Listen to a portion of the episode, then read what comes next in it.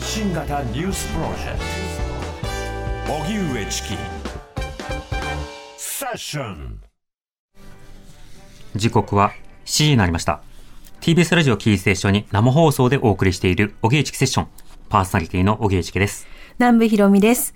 ここからお聞きいただく各地元放送局の皆さん、どうぞ今夜もよろしくお願いいたしまおす。願いします。それでは、今日の日替わりコメンテーターの登場、哲学者永井玲さんです。よろしくお願いしますおお願い願いします。えー永井玲さんは考えること、対話することについて探求する哲学者。哲学研究と並行して哲学対話を学校や企業、自治体など様々な場所で行っています。著書に水中の哲学者たちなどがあり、現在、ポッドキャスト番組ニュース2度見3度見、社会のことちゃんと考えたいラジオも配信なさっています。はいはい。あの、長井さん、1年間で哲学対話ってどれぐらいの歌詞回っているんですか？ね数えたことないんですけど、1週間に5つ以上はえ現場がありますね。1週間に5つ以上の現場。はいしかも今日うんは、ここに来るまでに2つほ現場を、あの、経験してきましたので、なるほど。もう哲学対話モードになっております。なるほど。はい1回あたりに書く時間って、割く時間って、でも、はい？オーダーとか場合によって違うと思うんですけれども、大体どうなんですか？だいたい1時間半から2時間ぐらいで気合入ってると3時間ぐらいですね。みっちりですね。うん。え、じゃあ、永井さんが、の、こう、一日の円グラフが、哲学対話でほぼ埋まるっていう日もあるんじゃないですか。ありますね。クーネル。常に哲学対話。哲学対話。そしてトイレ、あの、いろいろ所要を済まし、哲学対話っていう、もしかしたら寝入るまでもその対話を引き続き、なんかうんぐるぐる考えちゃうこととかもありそうですけど。そうですね。ケーキ4等分したうちの1個哲学対話ぐらいの感じですよね。1日スケジュールでわところの。かりやすい。ケーキのホールで例えるところ。自分事だわ。これが。自分事なのだろうか。でも今日はね、またセッションのリスナーの皆さんと一緒にえーやっていきたいと思うので、えはいまた後ほど。では、ここまでのニュースを振り返っていきたいと思います。能登半島地震の発生から3週間となり、地震の影響で運休が続いていた石川県の JR 七尾線の一部区間が今日から運転を再開しました。また、共同通信によりますと、珠洲市と能登町の小中学校11校が通常授業を再開し、西町全20校の休校が解消しました。こうした中、石川県は断水の復旧について、早ければ来月末から3月末になる見込みと発表。能登半島地震で被害が大きかった自治体では、水道管や浄水施設が被害を受け、およそ5万世帯で断水が続いています。アメリカ大統領選挙に向けて野党・共和党から立候補を表明していたフロリダ州のデサンティス知事が21日撤退を表明しました。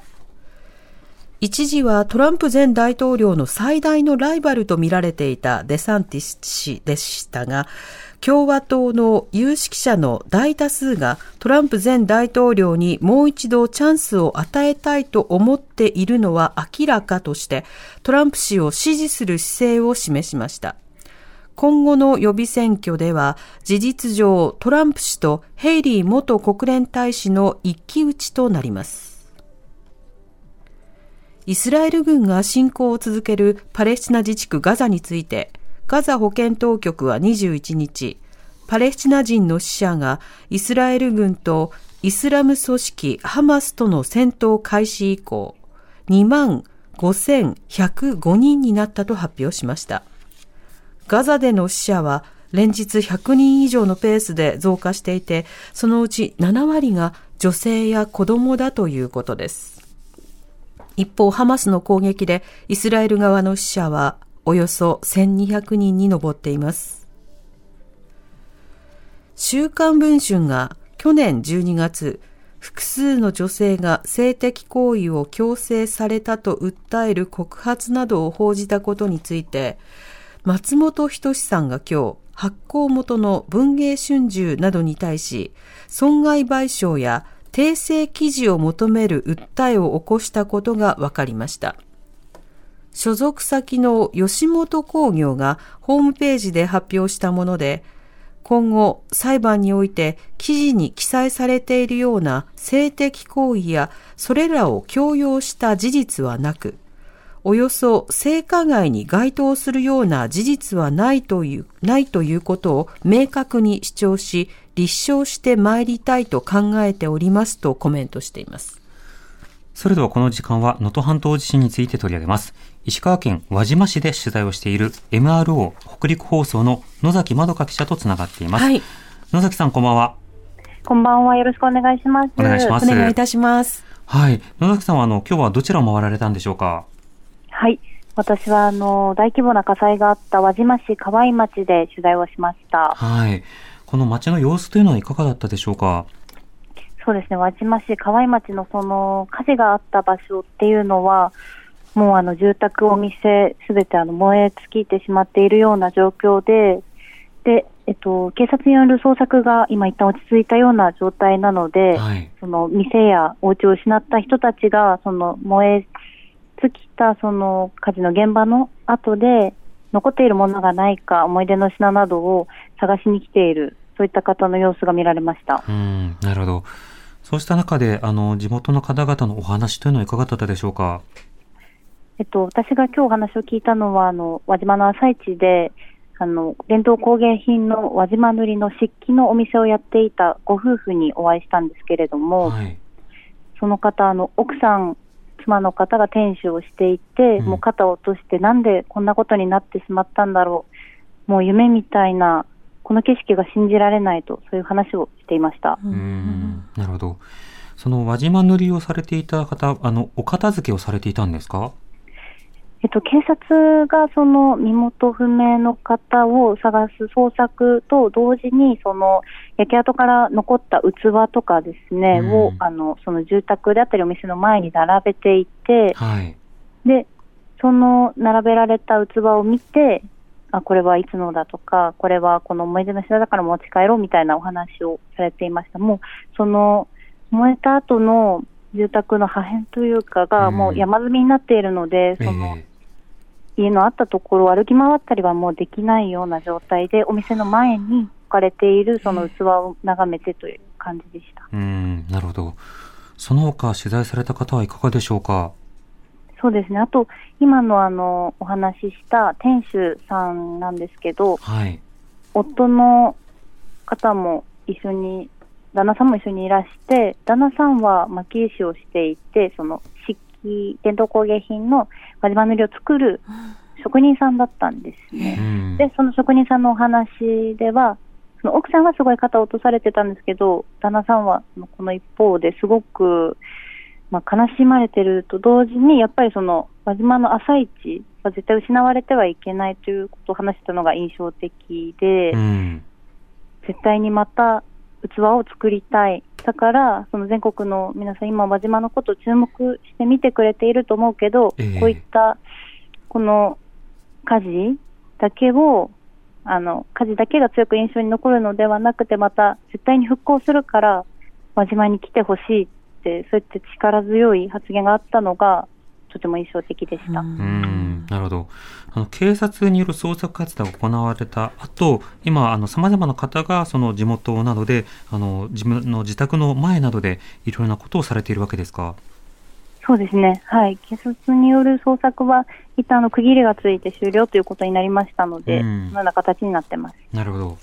あの、そうした方々の、その取材をされていて、その今感じたことであるとか、他に気になったお話などはいかがでしょうか？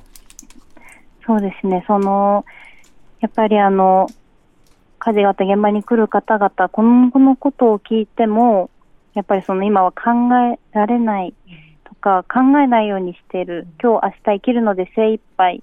でやっぱりこういうことを話される方、すごく多くて、でもまたその一方でさっきのその職人さんのように、もうこの朝市は絶対なくなってはならない、絶対復興するっていう方もいて、はい。やっぱりそうですね。その私もその景色を前にして何も言葉が出なくなりましたし、うん。この先のこと考えられないって言われる方の気持ちすごくわかるんですけど、やっうん。ぱりそうやって今後についてその忘れてほしくないとか、あの、この火事があったことよりも、今後、輪島を、もっと復興する輪島の姿を見てほしいって明るい言葉言ってた方、ええこの方の言葉が一番印象的でした。うん。当然その商いなどがなかなか難しい。でも今後どうするかという課題もあるということですし、またお住まいになられていた方、あの場所が失われたり、あるいはそのご家族とか仲間とかはぐれてしまったり、失われてしまったりといういろんな方いいらっしゃるわけですけれども、そうした中でなかなか今後のことを考えるということの難しさというのが今あるんですね。そうですね。やっぱりその、自分の生活、今生きていくだけで精一杯なので、その後、またその商売、商いを続けるとか、どうやってこのお店を直したらいいんだろうとか、はい。どうやってその商品を作ればいいんだろうとか、うんやっぱそうしたことまで考えるっていう心情には至ってないんだと思います。うん。なお、あの、警察の捜索、あの、一旦終了ということですけれども、その安否不明の方というのはまだいらっしゃいますよね。そうですね、はい。うん、そうした方というのは今どういうふうな扱いにされているのか、あるいはそのご家族などはどうされているんでしょうか？えっとですね、警察は安否不明者リストのその住所をもとにして火事現場で大規模な捜索を9日間行っていました。はい。で、この捜索の結果、えっと、その住宅があった場所から複数の人骨のようなものが発見されたというふうには発表されていて、うん。でもその一方でやっぱり損損傷が激しくて、はい。で、その、えっと、人定というか、あの、その、どなたの人特定がはい。骨なのかっていうところまでに至っていないっていう状況があって、この後は、その捜索というより、その見つかった人骨の DNA 鑑定、DNA 型鑑定を行うというフェーズに移動しているということから、あの捜索を一旦終了したんです。うん、なるほど。そうすると、今度はその医療データであるとか、まあ、照合であるとか、まあ、様々な、あの、過程というものが必要となってくるわけですか？はい、そうです。うん、なるほど。一方で、その、では、亡くなったということが、あの、分かった方と、まあ、そうではない方で、例えばお葬式をするような方もいらっしゃれば、まだまだ、その、待ち続けるという方もいらっしゃるわけですよね。そうですね。あの、昨日も私、あの、輪島の朝市で取材をさせてもらったんですけれども、はい。そこで出会った方も、あの、そこのご両親が住まれているお家で、そこから、警察からは個人的に、その、ご両親がいたので、2人分のうん。遺骨が出てきたという報告を受けたというふうに息子さんが話していたんです。ええでも、その2人分の人骨っていうのが、その、名前とやっぱり結びつかないから、遺骨を、その、息子さんに返すわけには、彼女が返せない状況。うんなので、息子さん自体もお葬式ができない。で、さらに安否不明者リストからも名前が消せない。で、こういう状況が今あるんですね。なので、安否不明者の方の人数は上がっていますけれども、うんその中には、その親族の方には、あの、その安否不明者の方がいらっしゃった場所から、骨、人骨が出てきましたっていう報告は言っているケースはあります。うん、なるほど。そうすると、喪失と向き合うという機会もまた、まだまだなかなか得難いという方もいらっしゃるんですか？そうなんですよね。なので、あの、まだ正式な名前が、名前と本、あの、遺体、遺骨が結びつかない限り、お葬式をすることができないということに、うん。もどかしさを感じている人はいます。うん。わかりました。野崎さん、ありがとうございました。はい、ありがとうございまし気をた。つけて取材続けてください。はい、ありがとうございます。石川県輪島市で取材をしている MRO 北陸放送の野崎まどか記者に伺いました。えーここで気象情報をお伝えします。冬型の気圧配置などの影響で、明日から25日頃にかけて、北日本から西日本の日本海側を中心に大雪となる恐れがあり、気象庁は大雪や路面の凍結による交通の乱れに警戒するよう呼びかけています。雪の強まりによっては警報級の大雪となる地域が広がる可能性があります。明日午後6時までの24時間に降ると予想される雪の量はいずれも多いところで北海道で50センチ、北陸で40センチ、中国地方で25センチ、東北と東海で20センチなどとなっています。ご注意ください。はい。それでは、それではこの後は永井玲さんに今一番気になるトピックスを伺うフロントラインセッションです。発信型ニュースプロジェクト荻上チキセッションここからはフロントラインセッション、日替わりゲストが今一番気になるトピックスについてお話しくださいます。今夜は哲学者永井玲さんとご一緒です。よろしくお願いいたします。よろしくお願いしますお。願いします。さて、えー毎回哲学対話を行ってるんですけれども、うん改めて永井さん、これ哲学対話どういったものなんでしょうか？はい。哲学対話とは普段当たり前だと思っていることを、あえて、まあ、なんでというふうに問い直して、じっくりと考える営みです。うん。で、そこには、こう、いわゆる、鍵括弧付きの正解が目の前にあるわけではないので、えー、無理に正解を出そうとするというよりは、当たり前が崩れていくことを楽しんだり、深めていくようなお時間だと思います。なるほど。何かが自明だと思ってしまっているその背景は何なのかっていう、かいろいろ社会だけじゃなくて自分を掘り下げる作業にもなりそうですね。本当ですね。はい。ねそしてこの一週間、前回永井さんと哲学対話した後、その思想が強いっていう言葉についてずっと考えていて、はい。で、たまたま聞いていたラジオでも、あの思想が強いっていうワードがね、お笑い芸人さんの間で使われていて、あそうでしたか。の時ある種ツッコミで使われてたんですけれども、やっぱりこう、あの、リスナーの方に、いやいや、あの思想が強いってちゃんと突っ込んでますから、みたいな感じで、こう、マイルに包むような言葉として使われてて、なるほどな、みたいな感覚はありますね。そのラジオでは。はい。そして、今日は、はい。今日はですね、はい私の問いで、自分ごと化するってどういうこと？ということについておはい話ししてみたいんですね。うん。で、あのーこの言葉、私、実はあんまり使わないんですよ。うんっていうのは、自分ごと化っていうのがどういう状態かよくわからないからなんです。うん。うん。で、まあ、よく使われる状況としては、遠い話とか、自分は関係ないと思っていたような事柄について、うんまあ自分ごとか、私のことだと思って思考するとか行動する。それを自分で言うこともあれば、他者に促すこともあると思うんですよね。うんで、まあ、いきなりこう、ザクッといく、踏み込む手前でですね、まあ、ちょっとバカバカしい例を出そうと思うんですけど、はい。例えば、まあ、私、あの、なんでしょうね、電子機器を充電することがとっても苦手なんですよ。うん。で、いつも充電足りないガールって言われて、はいはい常に2%、え、それ忘れちゃうんですか？なんか嫌いなんですよなね。嫌なんですか？嫌なんですよ。な、な、何が嫌なんだろう？そこが気になっちゃった。すごい。もう哲学対話の姿勢があるから。えーだって、なんかちょっとでも減ったら、すぐ、なんか、満タンにしたいタイプそううんあ、そうですか。不安になっちゃうから、なんですけどね。ええいや、私全然それがなくて、はいで、そういう話を、はい。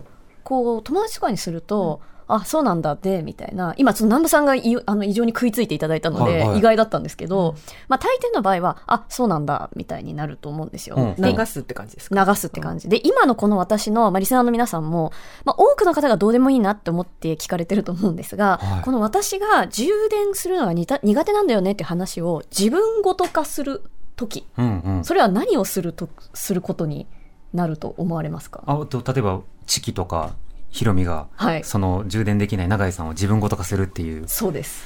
ああ、自分ごと化っていうのはわかんないけど、ぽ私がパッと連想したのははい。二つあって、あの、ちょっと生きづらそうだなっていうふうに考えたのが一個と、なんで？え？だから、できないんですって言うからには、できないことでそう支障が来たっていう時があるってことでしょ、うんそこに何かがあるってことだもんね。うん。私はそそれがあって食いついたそう、できた方がいいと思ってるのにできないんですっていうギャップがあることに、ちょっと戸惑ってるっていう永井さんの話をき、気になったのと、あと私あの、今年の1月1日に新幹線の中はい。で震災後、閉じ込められていたので、充電しててよかったって思ったんですよ。で、はい。バッテリーを私持ち歩いてるので、ええ。常に、ええ。よかったって思うんですけど、2%かって聞くと、私、そのチキさんの話回るけど、はいそのチキさんの閉じ込められ話のうんバッテリー話を聞いてから、はい必ずチキさんにもらったマーベルのうんバッテリーのやつ持ち歩くようになったの。あチャージャーね。はいチャージャー。あげたもんね。うん、あげたやつを満タンにして、必ず毎日、減ってないのに満タンにして、持ち歩くように、だから自分ごと化したわけですよ。チキさんの体験を。っていうことですよね。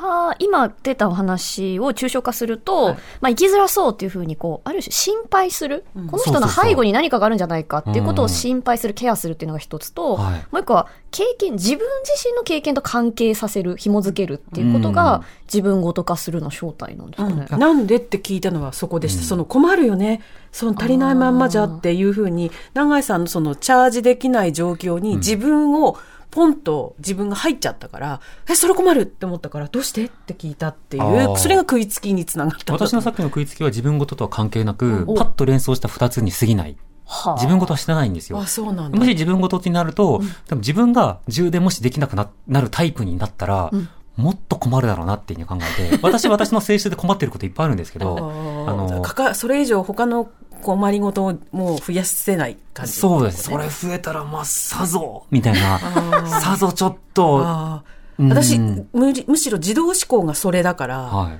基本ほっとなんか黙ってるとすぐ自分ごと化したくなっちゃううん。癖があるなって思う、なるほどね。うんうん。あのだから切り離して流せないタイプだから人の話を聞いてるあじゃあもし自分がそうだったら、常にそういうふうに想定しながら人の話を聞いちゃってるから、っうん。て疲れるというか、うん大変になるっていうか共感疲労がそううんのタイプです、発生がすると。っていうのを今その自分ごと化するってどういうことって問われて、うん。あ私自分ごと化するとかいうことをこう立てなくても勝手にしちゃってるっていうことに、ね永井さんの問いで気づいた。うんうんそれってあれですね、もう、これが私だったうんらというふうに思考することが自分ごとか。そう、もうあ癖なんです。その、そういう癖なんだと。ってなるときに気になるのは、例えば政治家の汚職とかがあったときに、とか政治家の失言があったときに、うん政治、その当該の政治家に、これが私だったらをすることも可能ということあ、じゃないですか。してます。はいはいあ、してるんしだ。てて、私だってここに立ってられないだろうなとうん、南か、部さんよく言ってる、あそう、の、持たないだろうな、精神的に。あの、議員さんのことに対して、記者会見南部さん普段から例えば腹を立てると同時に、はいでも多分胃腸心配とか言うんですよ。私だった。ら、おそらく、その、これに耐えられないから、で、その上で、よく出てこれるねそうって言ったりする。そうそう、それも、しょっちゅう。自分ごとにして自分なら無理だけどブリデイワードです。よくぞまあって。うんはあ、その場合、たくましさをなんか羨ましいと思うぐらい自分ごと感が過ぎるとそうなってしまう。はあ、なんかナムさんの例面白くて、それって人に、もう、なんでしょう、憑依するに近いと思うんですけど、ポンとね、なんか、あの映画とかも、うん。ある主人、ある一定の誰かキャラに入っちゃうタイプですうんうね。んただ一方でそのチキさんがおっしゃってるのってなんかもうちょっと問題ベースっていうか、うなんだよね。な感じがするんですよね、うん。うん。その問題を自分ごと化するまあ人でもいいんですけどチキさんの自分ごと化ってどういう風景ですか？あの、直ちに感情的に、あるいは身体的に共感できない時ってあるわけですよ。はいちょっとそれ分かんないと。だって僕は2%になる前に、あの、9 92%あたりから、ちょっとチャージを考える側 だから、だから僕は僕で困りごとがあるんだけど、92%で焦り出すっていう。で、逆に2は2で、そ、それを 逆に減らすわけだ。あ、なるほど。っていう時に、あ、わかりやすい。僕は僕で困るんだけど、でもその時にその感覚を理解できないけど、でも納得はしようとすると。うんうんうんだから、それはその、まあ、それまでは気にしない人もいるんだなとか、となった時に、じゃあ自分だったら、その時どういうふうに気にしないのかなっていうことを想像してみるっていう回路ですね。あ、それがチキさんの自分ごとか。自分ごとか。そううん、一旦抽象化して自分には入れられないけれども。でもより身近に何とかしようとするっていう。あ仕方ですあ、なるほどでそうかなるほどなるほど。で今の聞いてまた新たな問いが浮かんできたんですけど、私むしろ自分ごとの方が向き合えないんですよね。わかる。あわかる。る。すごい共感してくれた。なんか、よく自分ごと化すると考えられますよねとか、うん。それは、こう今の変な悩みの話から社会問題についてあるけれども、うん。私自分で抱えてる困りごとっていっぱいあるんですけど、うん。基本、無視してるっていうか、る無視っていうか、まあちょっとなんとなく薄めで見てるみたいな感じで。今の感覚は僕身体的共感完全にできますね。人ん家に行って、例えばめっちゃ汚かったらめっちゃ掃除してあげるんですけど、うん自分家の汚れとかは気にならないみたいな。、全く一緒なんですよ。だから、よく自分ごと化するっていいことって言われるけど、はい。むしろ遠のかせるような気もするんですよ。よく考えてみると。そうですね。うん自分ことにした途端どうでもよくなったりしますもんね。そうそうそうそう。んその今の教科に私はこう、っていうことが起きましたけれども、今、直ちに。いや、でも今も、そう、なるほど。じゃあ自分家も掃除するし、人ん家も掃除するみたいな。人んちの汚さに、あの、なんか、それ、その人はその人で完結してるわけだから、余計なことしちゃいけないってなるから、そこには自分ごと化しないっていうか、うん片付けてあげようとしないっていう。自分を他人に押し付けないという。うんうんうん。あの、困ってないかもしれないから、確かに、ね。汚い状態だとうん、こっちが見て思う。あじゃあ自分ごと化する暴力みたいなことから距離を置こうとしてるってことだ。そう、それも、あの、気をつけてる。その、ほっとくとすぐなるから。なるほど。ほあっとくとすぐあ。やおせっかなっちゃ、なりすぎちゃう。抑えるっていう。そうそうそう。その、あの、謝罪の会見に立たなきゃいけない身に勝手になっちゃったりするから。なるほどね。だからもう止める、常に止めとく。なるほど、共感にブレーキをかけようとするという。なるほど。じゃあ共感常に意図的にアクセルかけようねって呼びかけることは、結構自分ごと化で、でもそれを普段からやってる南部さんからすると、それにブレーキをかけようとするし、一方で自分ごと化すると、急にこう共感が機能しなくなったり、どうでもよくなくなるっていう長井さん派もいるので、そ必ずしも自分ごと化はいいことばかりではないという。そう、いろんな見方があるってことがね、今ここでちょっと少しずつおぼろげに見えてきましたけれども。ちょっと見てみリスましょうか。ナーの方たちどうなんだろうか。ねすっごいたくさんいただいてて。はいる限り読んでみましょう。行きましょう行きましょう。教えてほしいじゃあ、まず、私からね。はいえーラジオネーム、NTT さん。ありがとうございます NTT さんですね。えー、チキさん、南部さん、長井さん、こんばんは。こんばんはえー自分ごと化することについてラジオを聞いていて悩むことがあります。この番組に限らずラジオを聞いていると共感することや憤慨することなどいろいろなお便りが飛び交っています。セッションでは社会問題について例えば能登の震災やガザやウクライナなどの紛争地について心配することや憤りを覚えることも多いです。とはいえ様々な問題の中で自分の興味、共感、憤りの深さにも浅い場合と深い場合があるんだなと感じています。その差は何なのか内省するとどうも自分が一度でもしっかり本を読んできた分野はかなり深く反応でき、メディアでだけ触れたことがにがある程度のまでのものは反応して、反応しかできない。メディアだけで触れたことには、ある程度までの反応しかできていないなと気づきました。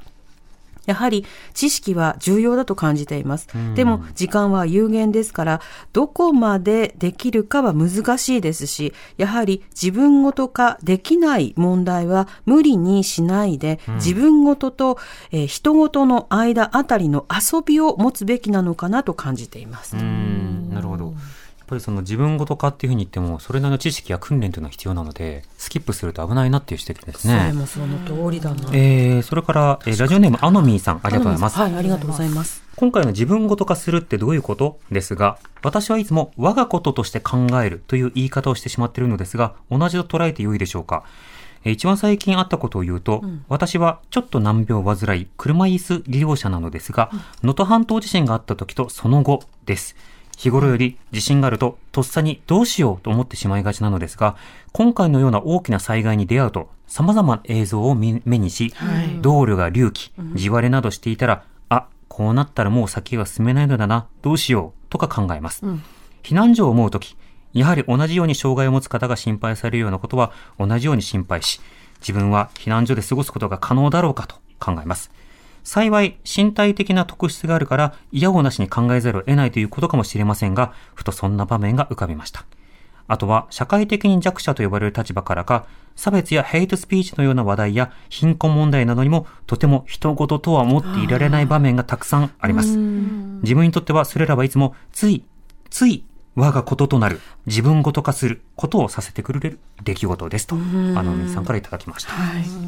続いてラジオネームどんぐりねずみさん。40歳女性の方いつもありがとうございますね。ありがとうございます。えー、チキさん南部さん長井さんこんばんは。こんばんは。自分ごと化するという言葉は社会人になりたての頃新人教育担当だった先輩からよく言われていました、うん。所属する組織の目標を自分ごと化する。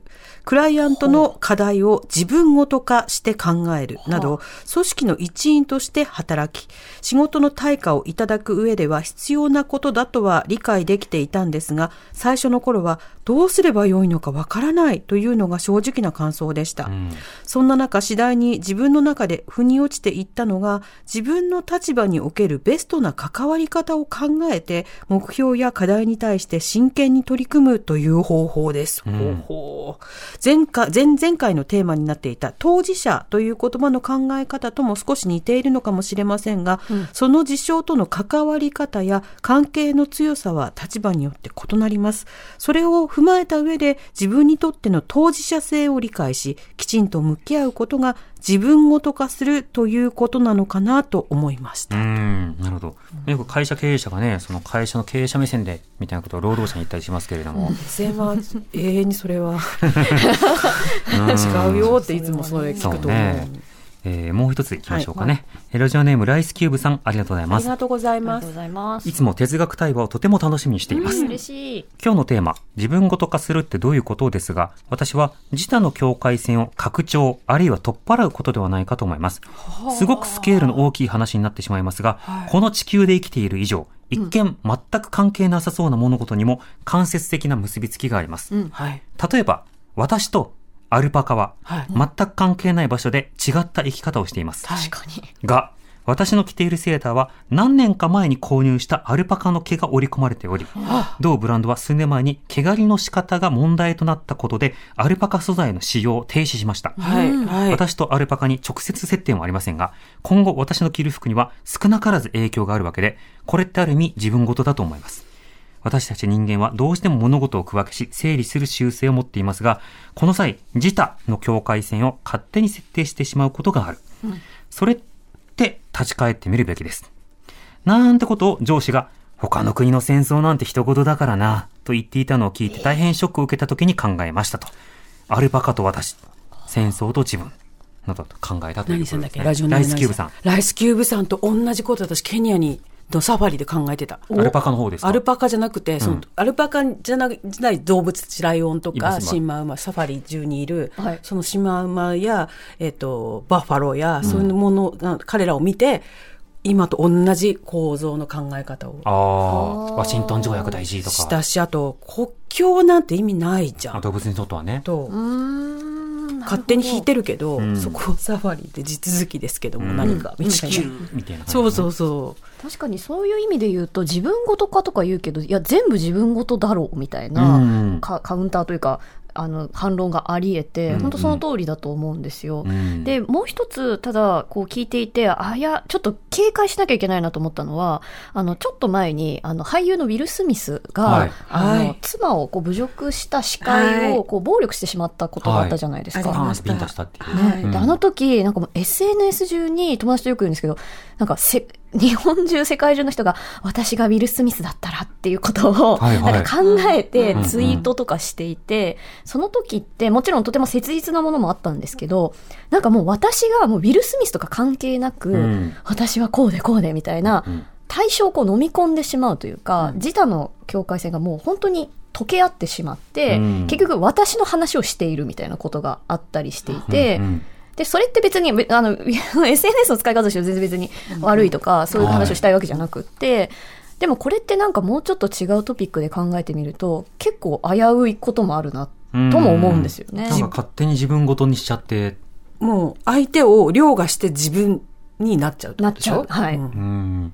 でも多分もともと自分ごとっていう言葉自体は人ごとへのカウンターで、うん。その人ごととして問題を考えてくれない人に対して実はあなたのことですよとか、あなただったらっていうことで興味や関心に引きつけようとするワードうん。ではあると思うんですね。うんうん。ただこれは永井さんが言うように聞く人と聞かない人がいて、永井さんや多分私みたいにもともと全部自分ごとだがみたいなスタンスの人には もうもう分かってます。うんだし、逆に永井さんの自分ごとにすると、じゃあいいですみたいな感じ なる人にはやらない方がいいしっていうことなので、思考の方法は自分ごとということだけではダメなのでは？とか、うん。それが刺さる人刺さらない人いるのでは？っていうような、そうした別の問いが出てくることになりますね。うん、そうですね。しかも、いや、自分ごと化しないと考えられないのか？とも思ったりもするんですよ。はいはい。なんかすごくこう良きことのように使われてる嫌いもないですか、うんうんなんか自分ごと化して考えてくださいっていうのはなんかすごくこう押し付けられてる感を言われた時にパッと思う時があるから、うん。